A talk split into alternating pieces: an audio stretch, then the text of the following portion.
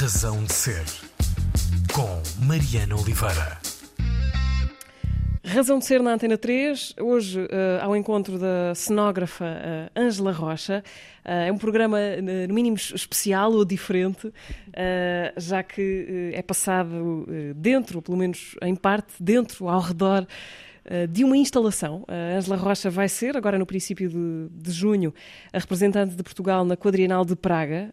Muito rapidamente, a Quadrienal de Praga eh, é um dos eh, maiores, o maior talvez, já me, já me dirás, eh, um dos maiores eventos ligados a este ofício da, da cenografia, um, da, do, da, arquitetura teatral, do design de, de cena. Quando dizemos isto, que parece uma coisa demasiado técnica ou demasiado distante da percepção imediata das pessoas, mas estamos, na verdade, a falar de coisas muito concretas e das pessoas que imaginam os espaços que vemos em cena, uh, que imaginam como é que esses espaços são habitados. A Angela Rocha vai levar à capital da República Checa uma instalação, e não só, o projeto tem outros braços, já lá vamos falar deles.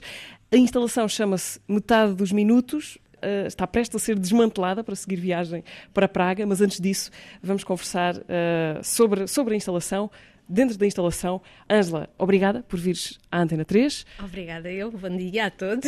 E, e parabéns por teres sido uh, selecionada para ir representar Portugal à Quadrinhal de Praga. Bom, eu uh, vou-me autoconvidar para entrar na tua instalação. Por favor.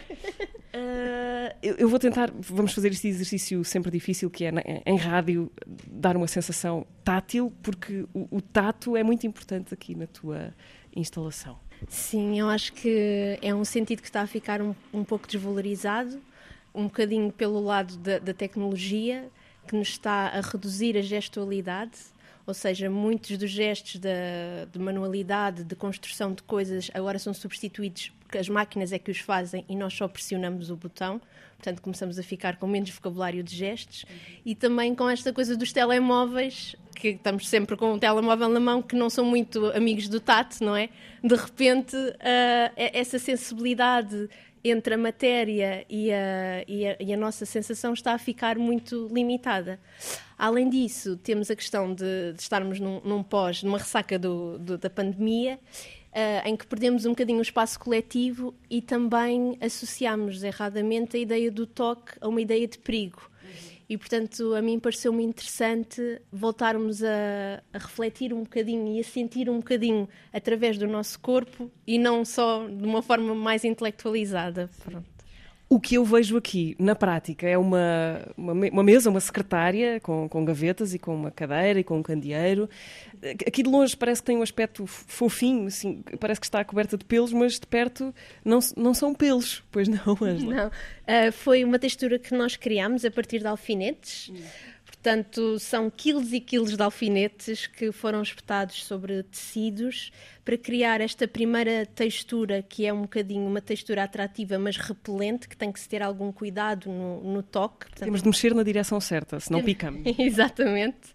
Tive esta ideia de que num primeiro momento da exposição o espaço ficasse revestido por essa textura. Portanto, é um, um ambiente escriturário que foi completamente invadido por esta textura, de forma a nós não conseguirmos chegar exatamente uh, à secretária, sentarmos mesmo, ficamos aqui neste, neste limbo e, é, e, pronto, e ganhou alguma vida. Uh, Exato, textura. porque estes alfinetes estão a mexer, parece que debaixo do tampo da mesa há uma espécie de ondas a circular, o que é que, que, é que está ali a mexer? Uh, pronto, isto foi uh, muitas experiências que fizemos, uh, porque eu queria que este tivesse uma organicidade mais, mais viva, mais ativa, como se a textura é que fosse a protagonista, é que tivesse a vida, e foi desenvolvida em conjunto com o engenheiro António Amorim, e que tem a ver com esta ideia de a relação entre o trabalho mental e o trabalho materializado e como é que, como é que estas duas uh, coisas se, se, se, ligam. É, sobre a secretária está uma nuvem, também uma nuvem de, de alfinetes. Sim, eu acho que eu tenho vindo a perceber que a nuvem é um elemento importante constante ou muito presente que vai-me aparecendo quando, quando estou em criação de cenografias e aqui não quis deixar de, de voltar a trazer uh, mais como um, um agente de, do trabalho mental, da nuvem que nós temos de, de, ideias e de criarmos imensas analogias que vamos fazendo. Angela, aproveito para, aproveitamos para explicar estes barulhos, ruídos, estes sons que estão a entrar aqui provavelmente pelo, pelo microfone.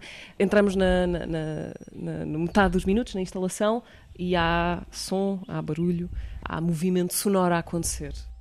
Sim, uh, as sonoridades foram criadas pelo Miguel Lima Raposo e eu acho que o som também nos ajuda a, a emergir na instalação, que é uma das principais coisas que nós gostávamos, era que o visitante sentisse ativo uh, e decisor de, de, de, que percurso é que faz, no que é que vai tocando e o que é que não, porque acho que isso é uma ideia de futuro fundamental, é não dar uma conclusão, mas encaminhar e ser a pessoa a decidir se é à esquerda, se é à direita que quer uh, encontrar o seu futuro. Estava a falar de futuro porque ainda não o dissemos, mas o tema para, para criar para, para a Quadrinal de Praga era visões de futuro. Era sim, esse o tema. Sim, uhum. exatamente.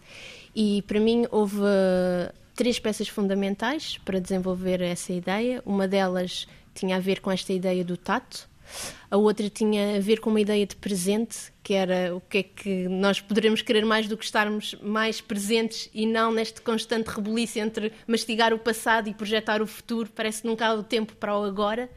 E depois a ideia da pluralidade, que é que queremos um futuro plural acima de tudo, e daí também ter convidado outros artistas a participar a fazer eh, uma intervenção artística nas saídas do, do, dos labirinto, do labirinto e também a atividade paralela, o Mirabolante, que, que, abriu e deu voz a, a, todo Portugal. Uhum. Já, vamos falar, já vamos falar dessa tómbola que tu também criaste para, para a quadrienal, mas portanto, ainda só estamos na entrada da instalação, não é? Portanto, a entrada ainda numa, numa espécie de átrio aberto uh, está a secretária de Alfinetes, de que já falámos, e depois entramos, uh, lá está, eu senti-me entrar numa espécie de labirinto muito eh, estreito, onde a questão do toque está muito presente, porque não é possível não sermos tocados uh, por uma espécie de. Eu não sei que material é que são fibras. É fibra ótica. Fibra ótica, ok. Portanto, há, há paredes de, de, de, cachos de fibra ótica Sim. a tocar-nos de, um, de um lado e, e de outro. O que é que tu quiseste fazer com este, com este labirinto? Com este labirinto. Foi porque eu acho que o desafio de, de criar uma, uma visão rara de futuro é muito complexo mesmo. Foi mesmo um desafio. E eu achei que não devia de uh, induzir as pessoas ou dizer esta é uma visão de futuro, de ser uma coisa muito determinada e ser mais. Não, uh, temos que primeiro nos confrontar com uma ideia de presente para nos conseguirmos libertar dela e depois é um caminho e cada um vai escolher o seu, o seu mais à esquerda ou mais à direita, uh, sendo que aí pareceu-me interessante desenvolver uma textura baseada na luz, uhum. porque nós, nós, os organismos vivos, reagimos todos à luz, não é? Crescemos todos com ela, não, não somos indiferentes e é uma espécie de um catalisador positivo que me pareceu que se fosse, ok, que textura é que eu posso criar a partir da luz, e daí ter vindo a fibra ótica, e portanto ser um labirinto que é todo invadido, todas as, as paredes, os tetos e o chão por ser espelhado, uh, ficamos nesse centro de, de, luz, e é uma espécie de uma lavagem no percurso que vamos sentindo. Sim. Uh, e, e, pronto, há um beco sem saída, que acho que é fundamental em qualquer uhum. percurso da vida, confrontar-nos com um beco sem saída.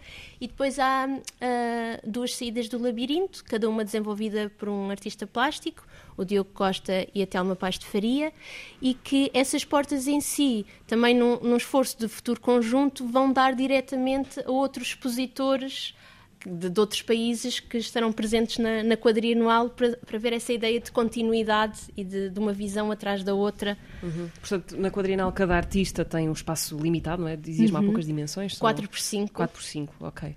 Uh, e portanto tu criaste logo saídas para outras, para a exposição de outros, de outros uh, países. No caso é o. É o Quebec okay. e a Suécia. Uhum. E assim estamos a expandir o espaço. Deixa, ou seja, acho que a ideia da fronteira não faz uh, tanto sentido, é uma coisa que também podemos uh, começar a diluí-la um bocado, e assim temos estas passagens que não há um princípio nem um fim, não é? É um, é um percurso, uhum. na, na, verdade. Ainda sobre a questão de percorrer o labirinto de fibra ótica, bom, por um lado há o contraste da agressividade dos alfinetes com a, com a maciez de, daqueles filamentos, Por outro lado, não, não podemos escapar a eles, não é? Porque também pode ser um pouco estranha ou opressiva essa sensação de estarmos a ser afagados de todo lado uh, por aqueles uh, uh, filamentos. Ou seja, não podemos fugir àquilo, não é? Estando, estando ali dentro, estamos sempre a ser tocados. Sim, eu acho que tem a ver com essa ideia de de, eh, de, ativar realmente o, o, o, tato. Portanto, isso para mim era fundamental haver essa relação direta. E também pensei que por ser verão as pessoas teriam um bocadinho mais uhum. de t-shirt ou o que fosse, e portanto teriam um bocadinho mais de pele para se poder relacionar com, com os materiais. E, e isso faz parte da premissa do, do projeto em si que eu gostava de, de dar essa sensação do toque. Agora, depois há diferentes formas de, de reagir ao toque, evidentemente, e cada um uh, sentirá a exposição da, da, da sua forma.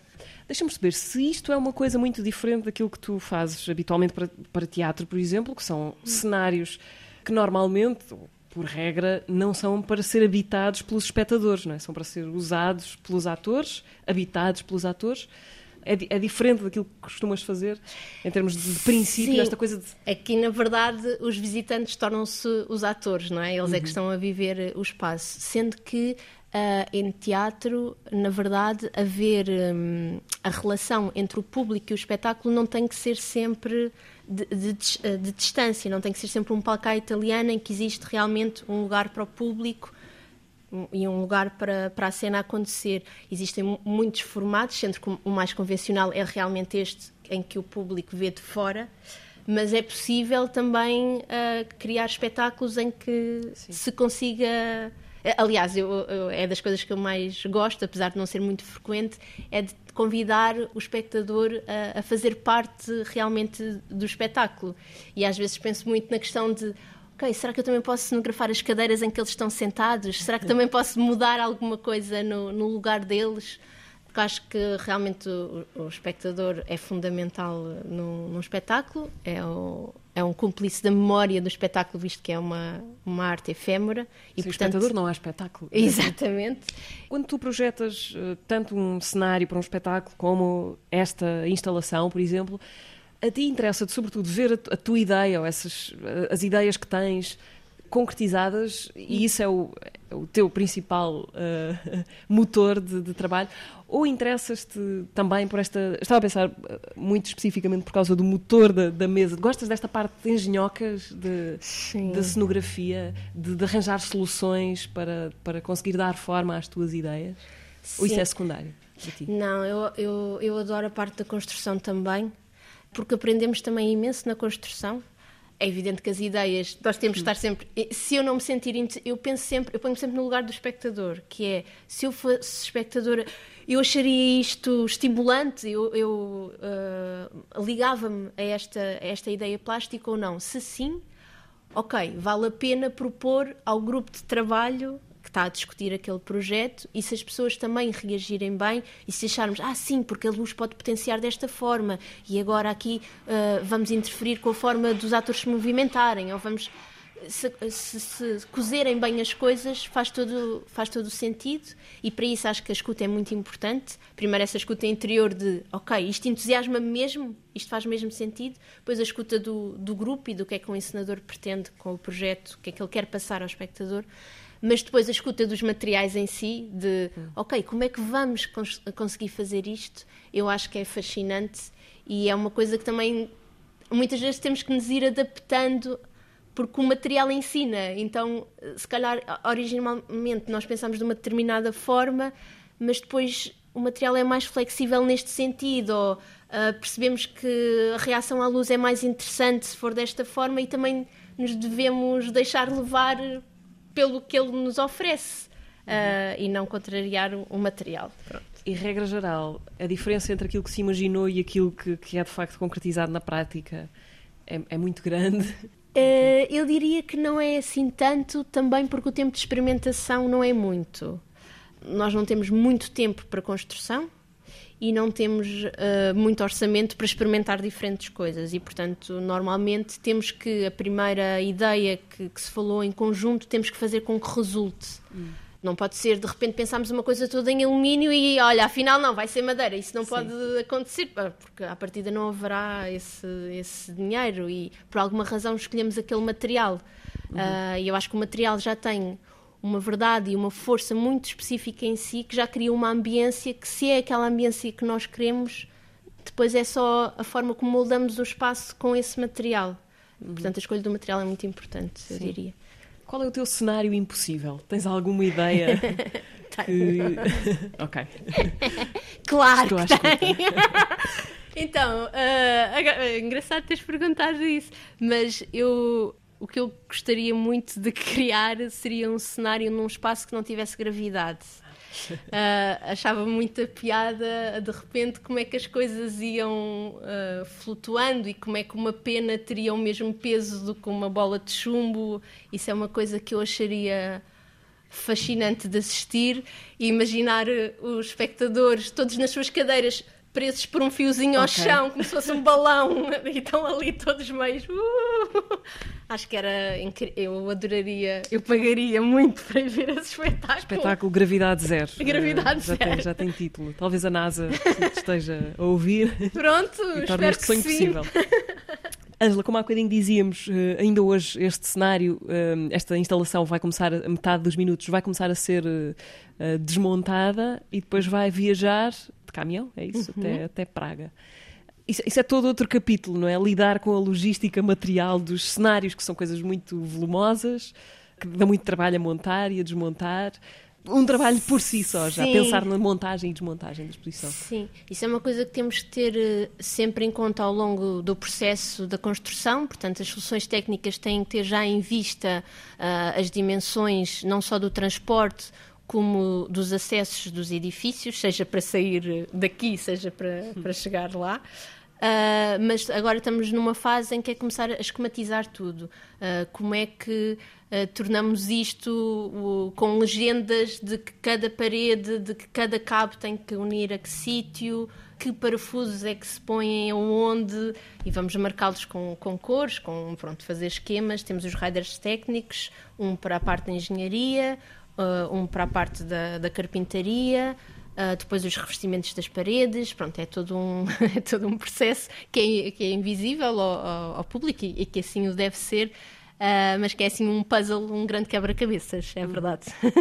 Ângela, falamos de, hum, vamos falar das- dos outros dois braços que completam esta tua participação na Quadrienal de Praga, para além desta instalação. Há uma espécie de tómbola onde, tal como no- naquelas máquinas de- de- de- para tirar brinquedos, não é? nós podemos rodar, vamos, vamos poder, quem for a, a visitar a exposição, ah, pode rodar o manípulo e o que é que sai? sai uma bolinha com uma visão rara que alguém cá em Portugal escreveu ou desenhou ou introduziu um objeto. Ou seja, isto teve a ver com esta questão de. ah, teve algum impacto para mim esta ideia de ser a representação de Portugal e, portanto, eu quis levar essa ideia um bocadinho mais a fundo e pensar: não, vamos dar voz também às pessoas e levar a voz. E como eu estou muito a bater nesta tecla de querer um futuro que seja plural, então por que não abri-lo às, às pessoas? Portanto, foi feita uma, uma recolha ah, em todo o território nacional, em que havia caixinhas em todas as capitais de distrito, em que se convidava as pessoas a deixarem a sua visão rara de futuro, seja em texto, em objeto ou em imagem. Isso foi no início do ano, portanto, também a aproveitar aquela ideia de no início do ano nós fazemos sempre aquelas projeções planos, sim. futuras. E porque também há esta ideia que eu acho que é, é importante reter, que é nós para criarmos qualquer coisa, primeiro temos que imaginar, temos que sonhar. E portanto é o primeiro passo para que realmente se concretize. E pôr eh, as pessoas de uma forma mais jocosa, mas eh, a, a também pensarem nessa ideia de futuro ou no que é que nós gostaríamos, acho que é um primeiro passo para que ele se torne verdade, ou pelo menos é assim que eu gostaria de, de imaginar. Ah, Consegues dar um ou outro exemplo de, de- de coisas que te tenham aparecido nessa recolha de visões de- raras de futuro? Sim, olha, posso dizer que apareceram chaves, Ok. Que acho que foi uma ideia assim interessante, com depois legendas, não é? Do que é que aquela chave Sim. abre. Portanto, alguém em Praga vai tirar uma chave que abre qualquer coisa em Portugal. Pronto, será? Também houve uma ideia que eu achei muito interessante, que foi pôr um QR Code de uma música hum. e, portanto, pensar-se na ideia de, de que é que seria uma música de futuro ou o que é que poderia ser interessante de se refletir. Os desenhos das crianças eu acho que são sempre muito enternecedores, não é? E é bonito porque é uma linguagem universal, não é? Tanto, uhum. tanto os desenhos como os objetos não precisam de tradução, só os textos é que precisamos de, de, de traduzir. E, e depois cenografámos uma máquina de brindes, como, como falavas, em, em, forma de bola de cristal, e que, portanto, a pessoa chega lá e para tirar uma visão de futuro coloca uma moeda, roda uhum. e sai essa visão que veio diretamente. Portanto, as pessoas têm acesso aos originais uhum. que foram entregues cá, cá em Portugal.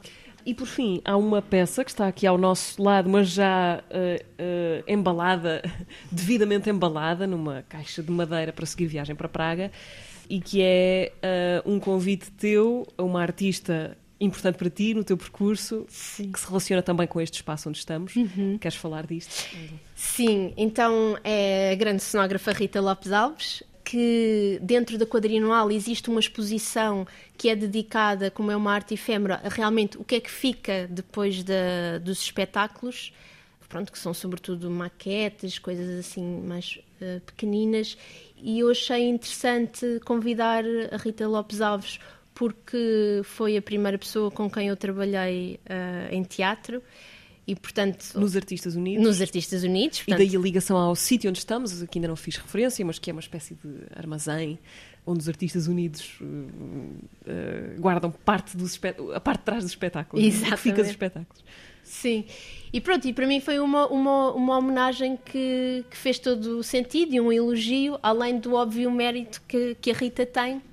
E a, a peça dela eu, eu acho muito interessante porque ela recortou um bocado do tampo da mesa onde tem desenvolvido sucessivas cenografias e, portanto, aquele é de facto o receptáculo de tanta coisa que ali aconteceu. Portanto, o que é que fica depois das cenografias? É aquele pedacinho de tinta, é uhum. aquele corte do x-ato, é aquele... portanto, há ali uma espécie de uma tela que é a própria bancada dela e depois tem alguns postais porque a Rita, uh, nos Artistas Unidos, com o Jorge Silva Melo, havia uma, uma por vezes acontecia que o início das conversas uh, criativas vinham a partir de postais que o Jorge enviava uh, à Rita. E, portanto, existe esse também princípio que, que, fica desses postais e a maquete do último espetáculo que eles fizeram uh, em conjunto. A Quadrienal de Praga acontece, uh, deixa-me ver se são falhas datas, entre 8 e 18 de, de junho. De junho Exatamente. Um, a, a, instalação vai à tua frente, não é? depois tu vais lá ter com ela Sim. de avião. Ângela, uh, fazemos aqui uma pequena paragem para tu nos dizeres porque é que queres ouvir o, o Hans Zimmer e o que é que vamos ouvir. Ok. Uh, vamos ouvir o Times. Uhum.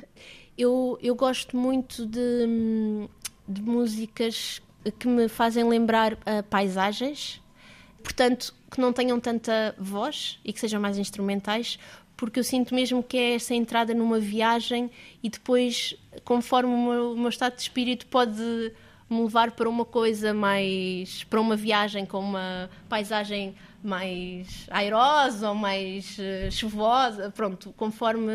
Portanto, com a mesma música eu consigo ter muitas sensações diferentes e é uma espécie de um percurso. Eu sinto um bocado essa coisa do percurso e, e o Times, uh, pronto, eu gosto muito pessoalmente de, de, dessa, dessa música.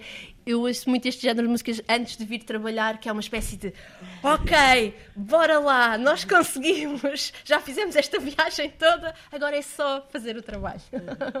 A música tem muito esse poder, não é? Imediato, sim, à flor sim, da pele. Sim. Razão de ser.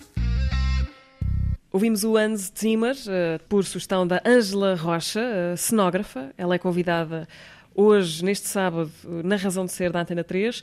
Ângela, se tivesses de, de, de, dizer qual é a, a, marca autoral do teu trabalho, o que é que poderias responder?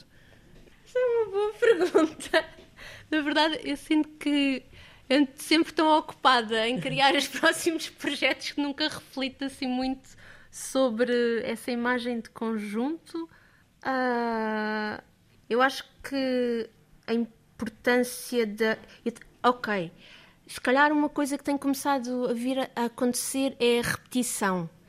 Isto porque eu tenho muito esta coisa de escolhe-se um, um, material que eu acho que consegue criar a atmosfera certa e explorar esse material ao limite. Aqui eram os alfinetes e, portanto, todo o espaço é de alumínio, é como os próprios dos alfinetes. E ver que o valor unitário, não é? Um alfinete, o que é que depois, sendo multiplicado, o que é que ele pode uhum. criar?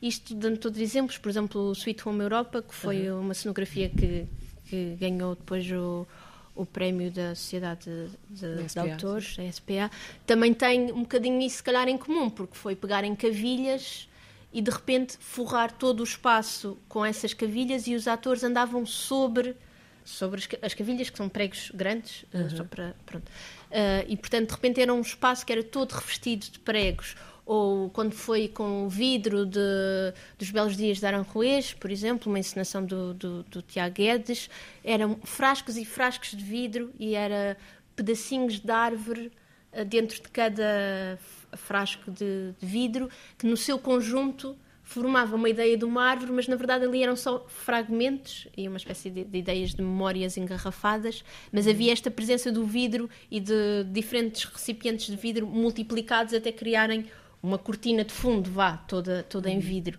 Portanto, se calhar essa ideia da, da repetição, de levar um elemento um bocadinho à sua exaustão, Sim. possa ser... Como... Ok. Gostas de perceber o que é que, de certa forma, o que é que acontece quando o, o, o todo é mais do que a soma das das partes, das pequenas partes. Um... Ótima descrição, okay. obrigada pelo é ver se tinha percebido.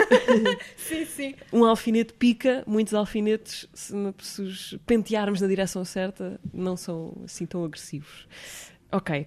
Ângela, uh, gostava de, de, de, caminhar um bocadinho para trás no teu percurso para perceber como é que, como é que chegamos aqui.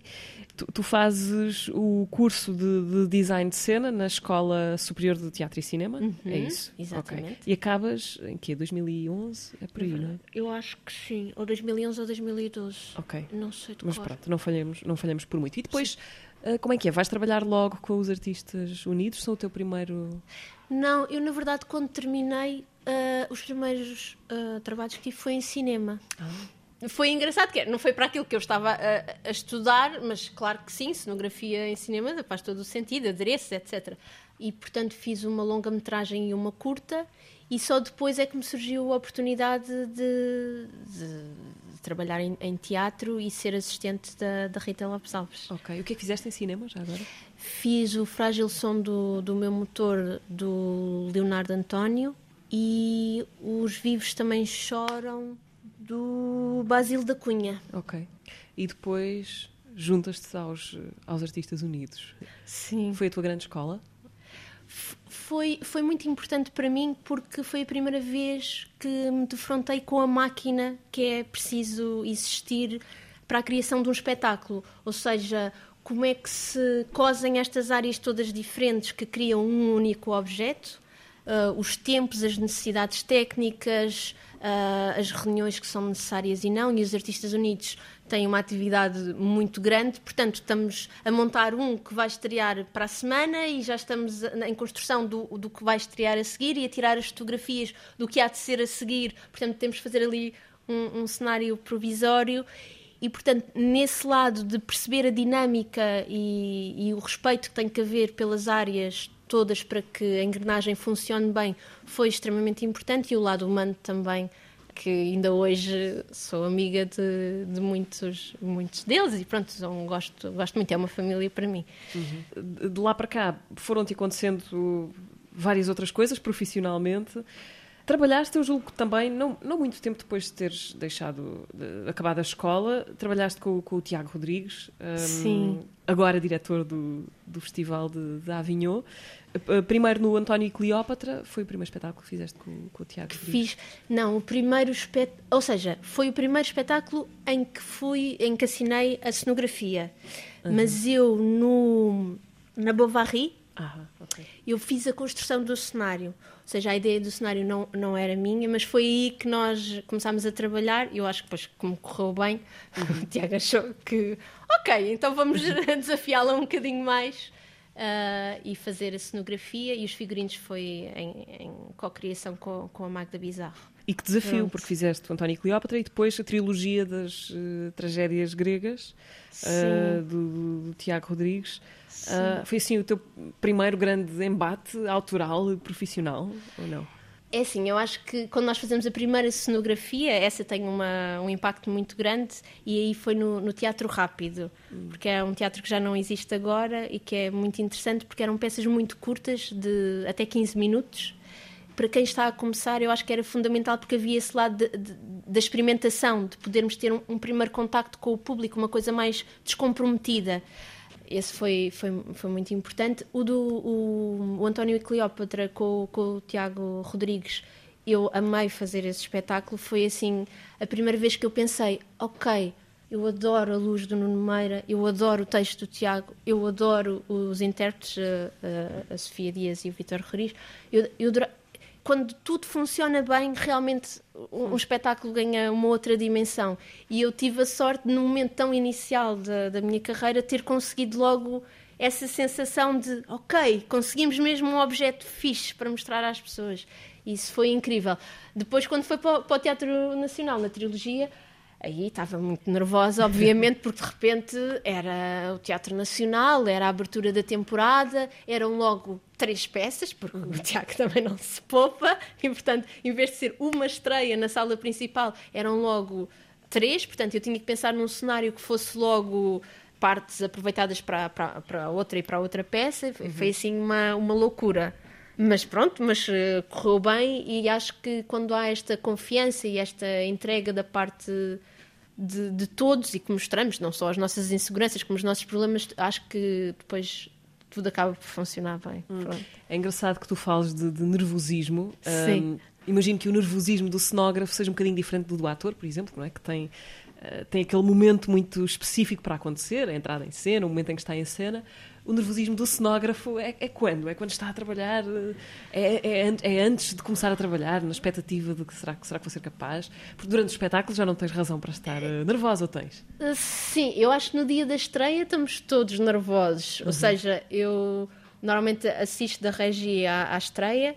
Uh, O cenário não pode correr mal, ou pode? Pode correr mal, Pode. pode, pode, se partir uma coisa em cena, pode não descer o- um painel a tempo, ah, pode um mecanismo que tínhamos Ok. feito não está a funcionar, ou a roupa ficou presa a algures. E eu acho que nós, nós ali nós estamos com eles de uma forma muito generosa de. Tu, consegues, tu consegues, estás a dizer, ah, ali, mas tu vais-te lembrar, vais... e estamos ali a sofrer tanto como se estivéssemos eh, em palco. Não posso dizer, porque se eu estivesse em palco não estaria em palco, mas, mas acho que há uma, um sentido de equipa mu- muito grande. Uh, tens trabalhado também uh, por várias vezes com o Teatro da Cidade, uh, o coletivo fundado pela, pela Rita Cabasso, Bernardo Soto, Guilherme Gomes, João Reixa e Anídia Roque. São da, da mesma geração da escola? Como é que se encontram? Não, eles são mais novos do que eu. Ok. É um encontro muito feliz, é uma companhia com quem eu gosto muito de trabalhar Ah, e que eu acho muito interessante da, da parte deles, ou uma das coisas que me seduz muito, é o cenógrafo e o desenhador de luz, etc., poder acompanhar o processo de trabalho numa fase muito embrionária. Ou seja, muitas vezes, quando nos chamam para, para intervir, já existe o texto, já existe uma ideia pré-feita, que podes sempre alterar, claro, mas já existe. E eles convidam com: Nós temos este conceito. ah, e queríamos pensar esta ideia, como é que se vai tornar um espetáculo, ainda não sabemos, ainda não há o texto, ainda vamos. E, e nós conseguirmos interv- intervir, participar nessa fase, eu acho que é um privilégio muito grande e a mim faz-me muito sentido, porque de repente a- as ideias também crescem conforme o caminho que vamos fazendo, não é? Os questionamentos que vamos tendo. Não, olha, esta ideia ficou mais clara, faz mesmo sentido aproveitá-la. Esta até pusemos de lado, mas se calhar há ali qualquer coisa no cenário que pode refleti-la e, portanto, bebemos o processo todo desde o início, que eu acho que é fantástico. Uh, Tu fizeste o cenário para um espetáculo, um deles, os que fizeste com o Teatro da Cidade. Espetáculo chamado Karoshi, um, que é a palavra japonesa que significa morte por exaustão ou por excesso, por excesso de trabalho. Sim. Uh, curiosamente era um cenário também, uh, corrijo-me se eu se eu estiver errada, mas uh, de alumínio ou forrado, meio espelhado, em papel de alumínio. Era, era papel de alumínio amarrotado Isso. uhum. Uh, foi na, na sala de estúdio do Teatro Nacional e era o desafio foi criar um, um espaço estéril uhum. e era só tentarmos só forrar o espaço, a própria sala, não, não tentar camuflar de forma nenhuma ser uma parede diferente, ou seja, é mesmo só aquele paralelepípedo forrado com aquele material que já tem uma reação à luz que é muito forte, já é Sim. muito agressivo, é muito ruidoso visualmente, e portanto, como é que um espaço que é vazio é tão cheio ao mesmo tempo? Uhum. Uh, e agressivo, sim. desagradável. E era só esta premissa de, do, do papel amarrotado uh, de alumínio. E às tantas, uma personagem que estava parada o tempo quase todo, do Guilherme Gomes. Vi o espetáculo. Vi o espetáculo. Ah, pronto, então. Ele desaparecia, não é? Tiveste de criar ali um. Sim, foi o segundo grande desafio dessa vez. Primeiro, eu, eu em acho. palco, desaparecia em palco. Sim. de truque magia. Sim. Era. Uh, porque era isto. Portanto, havia um trabalhador que todas as figuras andavam à volta dele para cuidar dele, mas estava de costas para o público, portanto, nós não percebíamos o que é que ele estava ali a fazer, porque ele não se mexia, mas ia alguém dar-lhe de comer, e alguém. E de repente surge um trevo. No meio daquele alumínio todo há um trevo. E desse trevo começa-se a tentar tirar, a tentar tirar, a e vem uma raiz Ai, gigante okay. que não tinha fim, tipo um exagero de uma raiz, que não, os trevos não têm isso. mas Uh, e esse foi o, pão, o, ponto de fuga para esta personagem desaparecer. Uhum. Portanto, a personagem desapareceu pelo buraco criado pela raiz do trevo que surgiu. Uh, é, é, mais difícil para ti chegar a estes cenários meio, uh, meio oníricos, meio paisagens mentais, e daqui ligo-me com o tema que vou trazer a seguir, que, que são os cenários que tu fizeste para a tetralogia do Gonçalo Waddington. Sim. Um, mas, mas a pergunta é esta: é mais difícil criar estes cenários meio, meio, meio de sonho uh, ou, ou, cenários que têm alguma coisa de, de realista? Eu pessoalmente. Uh, cenários realistas não me não me não me relaciono uhum. não não acho que nós enquanto cenógrafos devemos de tentar ir além da nossa realidade uhum. claro que existem sempre elementos, porque são atores que estão em cena e que têm uma, uma escala antropomórfica, ou seja, nós temos que seguir, uh, eles têm que se conseguir sentar, eles têm que, não é? Uh, portanto, há, há, regras que existem e que têm que, que, se manter, mas acho que é tentar levar o espaço um bocadinho mais longe, porque ele é, na verdade, parte da dramaturgia, de como nós conseguimos ver o espetáculo e é o primeiro Normalmente a primeira coisa que nós vemos, os primeiros segundos, é a imagem. E, portanto, se nós conseguimos de alguma forma já engajar o espectador a, ou, ou, porque achou bonito, ou porque não percebeu, uhum. ou porque a cenografia, conforme se vai desenvolvendo, a dramaturgia também vai ganhando, vai se transformando, não que ela mude, mas que a, dramaturgia vai encaminhando num outro sentido e nós vamos vendo de forma diferente aquele mesmo espaço, eu acho que é muito importante isso, que é o espaço não ser fechado, conseguir ser plasticamente cativante o suficiente e que tenha princípios muito concretos que se liguem ao espetáculo e que alimentem o espetáculo, mas depois dar a oportunidade de cada espectador se relacionar com as suas próprias memórias, as suas próprias vivências com aquilo que lhe está a ser dado pelo palco, que felizmente não é só o cenário e, portanto, as coisas vão se completando umas às outras. Uhum. Com o Gonçalo Waddington, fizeste, acompanhaste-o na sua eh, tetralogia, o nosso desporto preferido. Sim. Uh, uma prova de esforço, imagino, porque também Foi. não é assim tão comum haver estas caminhadas tão longas, né? normalmente os projetos começam e acabam. Sim. e depois segue-se para outra, não se prolongam no espetáculo seguinte. Hum. Enfim, é muito é difícil dizer agora o que foi uh, ou o que foram estes espetáculos, mas de forma muito geral, evocações meio distópicas, meio de ficção científica, uhum. e um grupo de personagens atravessando vários tempos. Como é que é o teu encontro com o, com o Gonçalo Waddington? É assim, eu conheci o Gonçalo porque quando eu fiz a Bovary com o Tiago Rodrigues, ele era um dos atores e acho que se não estou em erro, Gonçalo perdoa-me se não foi, mas uh, acho que foi aí que nos começámos a cruzar e o Gonçalo também começou a ver o meu trabalho, começou -se a identificar e desafiou-me para fazer eh, esse projeto e tem funcionado muito bem essa coisa que, que apontavas, Mariana. Acho que é, é mesmo verdade que é o tempo, o processo do trabalho às vezes é, é, realmente muito rápido e ter a oportunidade, mesmo em projetos diferentes, haver uma linha de continuidade, acho que nos ajuda para não ficarmos pelo primeiro rascunho, quer dizer, depois a seguir estamos a trabalhar. É verdade que é num outro tempo desse do nosso desporto favorito, porque um era no presente, outro é o futuro distante, o futuro é muito distante, uh, portanto, uhum. vai variando no tempo, mas nós vamos também com algum distanciamento vendo aquilo que fizemos e pensando, ah, mas se calhar agora eu não parto do zero, parto a partir daquilo que já foi feito e o que é que seria o antes daquilo ou o depois daquilo ou coisas que eu se calhar até posso melhorar ou agora com outra experiência também já pensei outras coisas. E é assim um diálogo uh, espaçado no tempo que nos dá mais tempo de, de refletirmos as coisas também, uhum. que acho que é muito importante. E aqui fizeste também os figurinos, não foi? Que é Sim. outra dimensão do teu trabalho. Sim. Que surge a par da cenografia, antes, depois, como é que é? Uh, então, o curso de design de cena já, já envolve a aprendizagem também de, de figurinos. Depois, normalmente, as pessoas se especificam numa das áreas porque preferem, ou então, uh, tipo eu, que faz um bocadinho de tudo eu acho tão interessante fazer só o cenário como fazer também o cenário e os figurinos, porque às vezes faz uh, realmente sentido criar uma unidade plástica e os figurinos também têm essa componente, não é? A parte visual também do espetáculo. Outras vezes acho que é mais interessante de facto haver um contraste ou uma, um complemento que vem da cabeça de outra pessoa. Que eu acho que é das coisas mais fascinantes que nós temos em teatro é que não é uma pessoa a criar um objeto artístico, são várias pessoas a tentar completar esse objeto e, portanto, será sempre mais tridimensional do que uma cabeça só consegue, consegue fazer.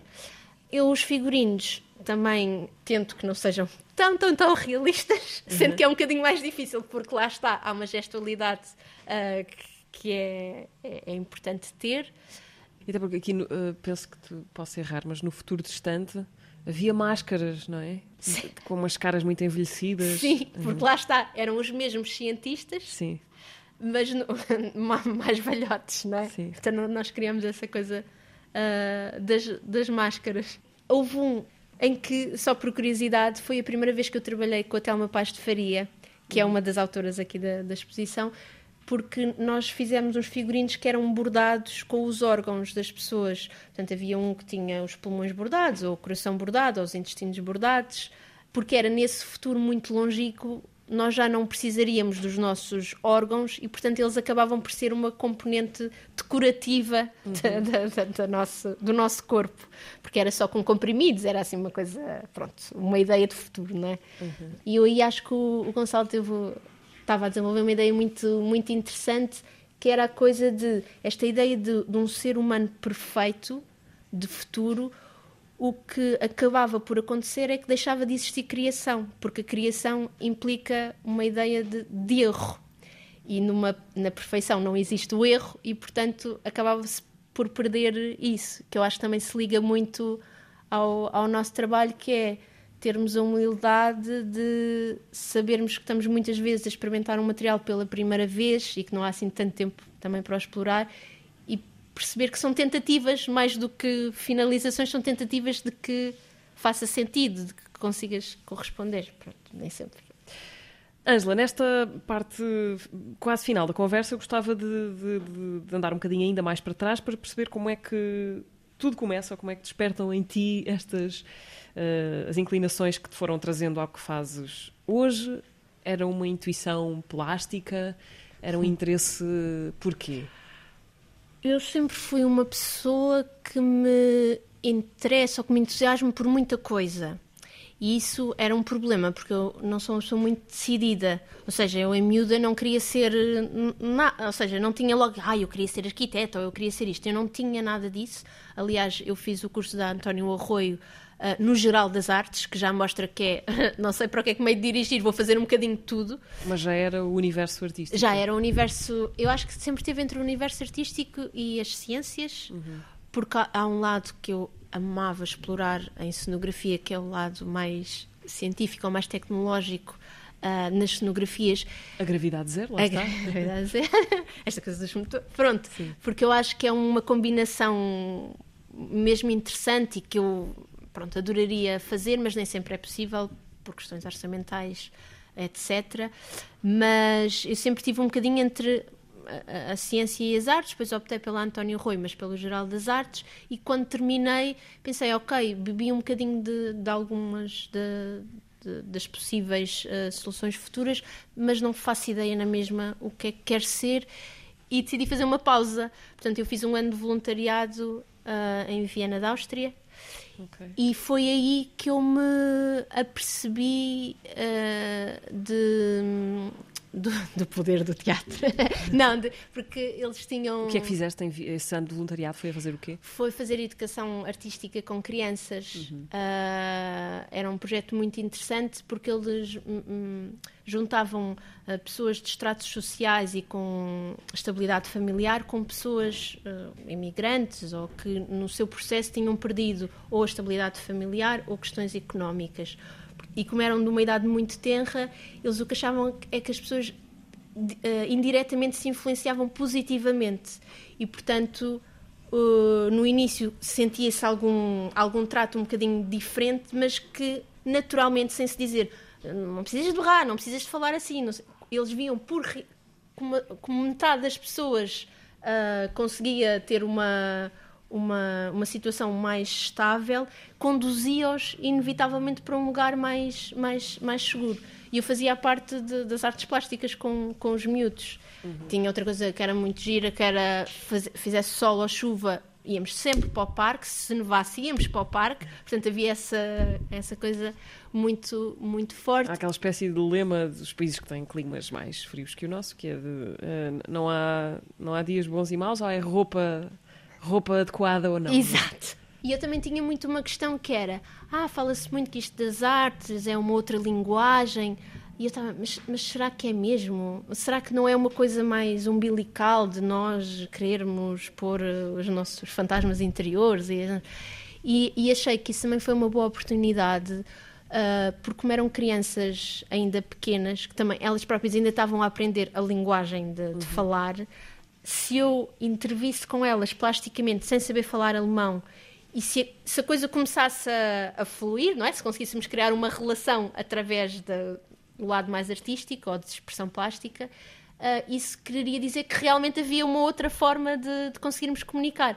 É evidente que eles estão mais disponíveis para isso, porque também ainda estão a aprender a linguagem da fala, mas foi, foi acho que foi um encontro assim muito bonito, porque depois acabou eles por me darem aulas de, de alemão, entrar, portanto havia ali uhum. um bloquinho que eles é que eram os professores uhum. e havia outro bloquinho que eu era a professora, pronto, íamos tentando através de desenhos explicar algumas coisas, depois a certa altura, sei lá, haviam uh, figuras que eram muito recorrentes e que eles começavam a dizer, não, isto chama-se assim, isto é o não sei o quê, isto é... pronto, e havia muito, e foi assim um ano de, de, muita exploração. A, a, Áustria tem fronteira com imensos países, portanto também foi incrível a nível cultural viajar. de viajar imenso.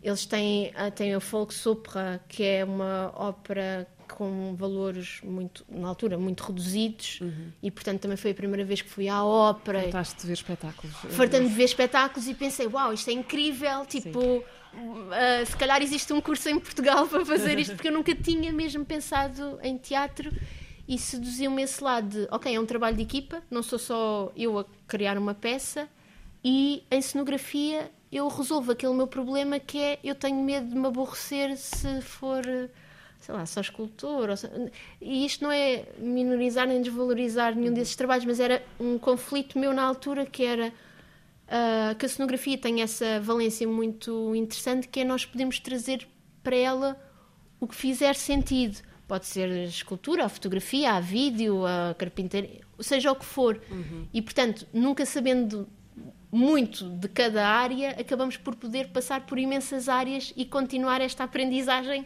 vá para o resto da vida, ou enquanto fosse cenógrafa, pelo menos. E isso cativou muito, que é, ok, uh, a cada espetáculo, uh, o que é que faz mais sentido para este espetáculo? Agora, uhum. sei lá, não sei, pronto, essa do Gonçalo Waddington, por exemplo, que tinha a questão, aquela coisa dos lava-lampes, dois líquidos que não se misturam e que vão subindo e descendo. E eu, ok, como é que eu vou tentar fazer isto numa escala grande? Tipo, como é que... E, e vamos explorar isso e vamos tentar fazer. E eu nunca tinha feito, e portanto há sempre uma, uma aprendizagem e uma fragilidade grande nisso, acho eu. E a miúda já era a tua coisa de mexer com materiais, de construir? Ou não? Não identificas, uh, não, não fazes essa genealogia tão precoce? Acho que eu, eu cresci no campo uhum. e acho que isso era Onde uma... já agora? Uh, eu, os meus pais moraram muitas vezes de casa, portanto não, não tenho assim propriamente raízes muito estabelecidas, mas onde eu tive durante mais tempo foi em Casal de Pianos, que é uma aldeiazinha em que eram os meus pais e um outro casal de velhotes e um forno romano, e era isto. Tadã! A grande aldeia. Uh, mas é ao pé do Magoito, não sei se diz alguma sim, sim. coisa lá para os lados de Sintra. Pronto. Ok, então, mais ou menos situado. Uh, pronto, é isso. E, e, acho que há uma coisa muito fixe de crescer no campo que é a liberdade que tu tens. Uh, portanto, os meus pais são, são agricultores e, e, havia esta coisa de teres muito espaço à tua volta e poderes explorar livremente sem ter sempre uma supervisão uh, em cima de ti. E acho que, que isso ajudou lá, à exploração e ao diálogo com a natureza. Agora, se isso é determinante para ser cenógrafo, acho que não. não sei. Cresceste influenciado pelos cenários naturais. Exato, pelos cenários naturais. Acho que, acho que há uma coisa que me descansa sempre muito. Se calhar parece um bocado ridículo, mas eu vou dizer que é. Uh, eu sou muito fã do mar, como muita gente será, certamente, e dá-me um descanso muito grande que eu penso. É uma força tão uh, geradora, uh, esta coisa do mar, esta, uh, e, e, é uma coisa constante, não é? É uma coisa que eu penso que de repente é como se me colocasse no sítio, que é as grandes criações já estão feitas, não é? Tipo, o mar Sim. é maravilhoso, a trovoada é maravilhosa, também nos coloca Sim. no nosso lugar um bocadinho. Isto por causa de, desse receio ou dessa responsabilidade de tentar sempre corresponder, acho que é isso. Ângela, muito obrigada, por, por, me teres recebido aqui uh, na tua instalação. Nada, foi um gosto. Uh, metade dos minutos é o nome de, do projeto que a, que a Ângela Rocha com que a Ângela Rocha vai representar Portugal na Quadrienal de Praga, que acontece de 8 a 18 de junho. Uh, à boleia disto falámos uh, de, de cenografia, uh, de, de, espetáculos, uh, de cenários e do caminho todo que a Ângela andou para chegar aqui. Ângela, muito obrigada. Obrigada, eu. Ah, vamos falar de. Vais-me dizer porque é que vamos ouvir os Gypsy Kings agora, para fechar. é para terminar a dançar. é uma música. Eu, eu ando de mota e não tenho rádio, não é? E é daquel... Mas eu vou a cantar pelo caminho e, portanto, é daquelas músicas que eu vou sempre a cantar na mata. É, uhum. é a música que, que, vão ouvir que é muito bem disposta, ou a mim deixa-me muito bem disposta. Ok, portanto podemos imaginar-te a, a trautear isto enquanto andas Sim. Eh, por aí de mota. Angela Rocha, muito obrigada. Obrigada eu. Fica por aqui a razão de ser na Antena 3, que podem ouvir no RTP Play e em podcast. Boa tarde e bom fim de semana. Razão de ser